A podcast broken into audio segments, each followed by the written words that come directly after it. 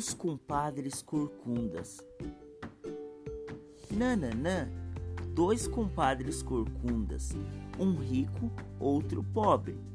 O povo do lugar vivia zombando da corcunda do pobre e não reparava no rico. A situação do pobre andava preta e ele era caçador.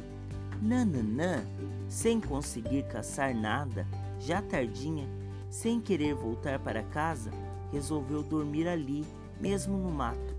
Nananã já ia pegando no sono, ouviu uma cantiga ao longe, como se muita gente cantasse ao mesmo tempo.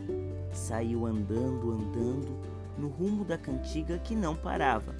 Nananã, de muito andar, chegou numa clareira iluminada pelo luar e viu uma roda de gente esquisita, vestida de diamantes que brilhavam com a lua.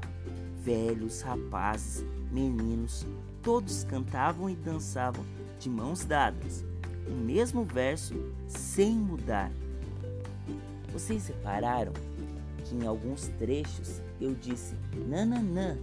Na página 132 do livro de língua portuguesa, vocês terão as opções certo dia, depois, era uma vez e quando vocês vão completar no texto e ver qual é a palavra que se encaixa certinho no texto, tá bom?